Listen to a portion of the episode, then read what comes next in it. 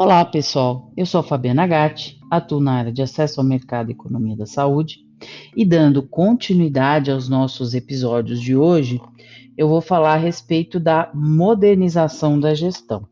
No episódio passado, a gente fez uma revisão sobre os pontos principais de interface da economia da saúde e dos desafios do SUS.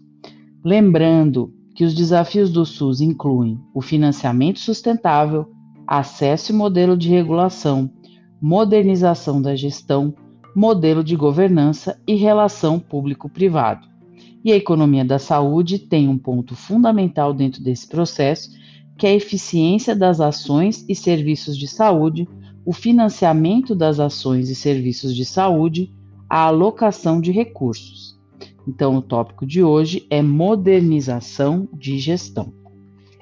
Quando falamos de modernização de gestão, os temas de economia da saúde podem, no mínimo, nos fornecer dados de comparabilidade. Quer dizer, o que é mais adequado hoje?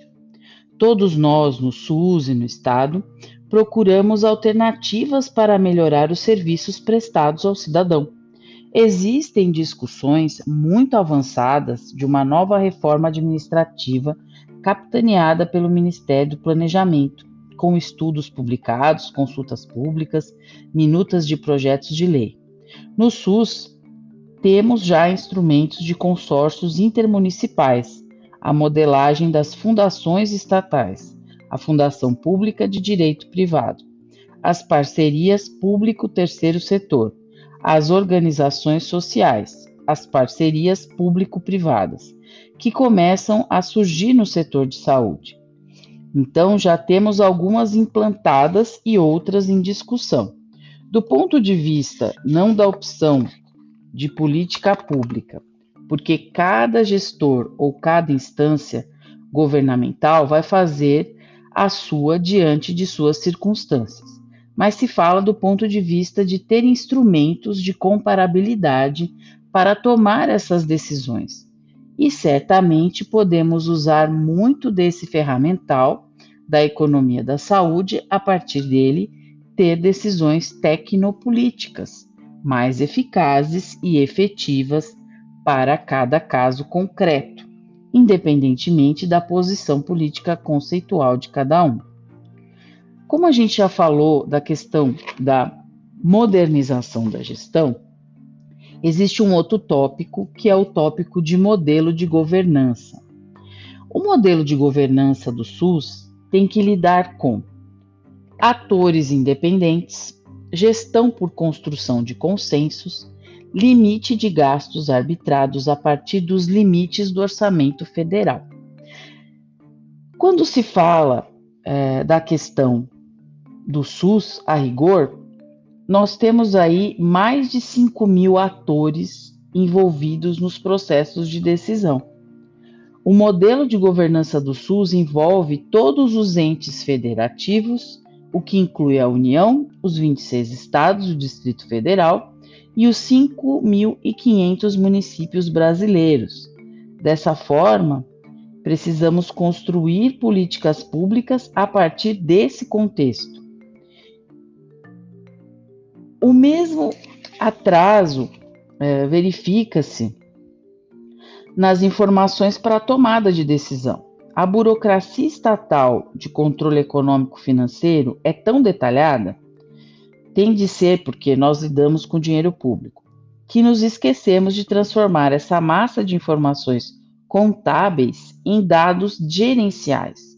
Os gastos em saúde do setor público de qualquer prefeitura, do Estado ou União, quando você expõe aquele emaranhado de contas orçamentárias que só os especialistas conseguem entender, às vezes nem eles, e pior, são sempre valores agregados globais que não demonstram, do ponto de vista prático, quanto custa uma unidade ou serviço dentro do sistema, ou quanto se gastou de alguma coisa dentro do sistema. Algumas áreas já têm experiências avançadas nisso, mas o SUS como um todo não tem. Não se consegue com rapidez dizer quanto custa uma consulta de atenção básica numa cidade como São, como São Paulo. Bom, parece incrível no mundo onde não existe decisão gerencial que não seja baseada em informações estruturadas. Nos sistemas chamados de BI, de Business Intelligence, ferramenta corriqueira em todas as organizações modernas, você tem ideia.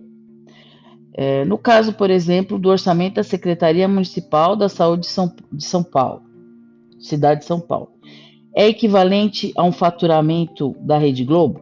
O orçamento aqui, eu vou repetir, é equivalente ao faturamento da Rede Globo. Agora, comparem.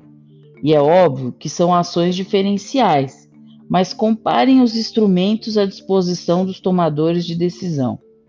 O Brasil já está chegando no século XXI, mas os nossos instrumentos de gestão ainda estão na primeira metade do século XX.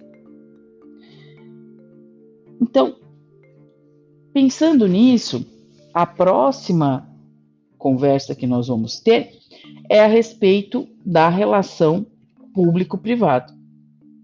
Bom, pessoal, obrigado e até lá!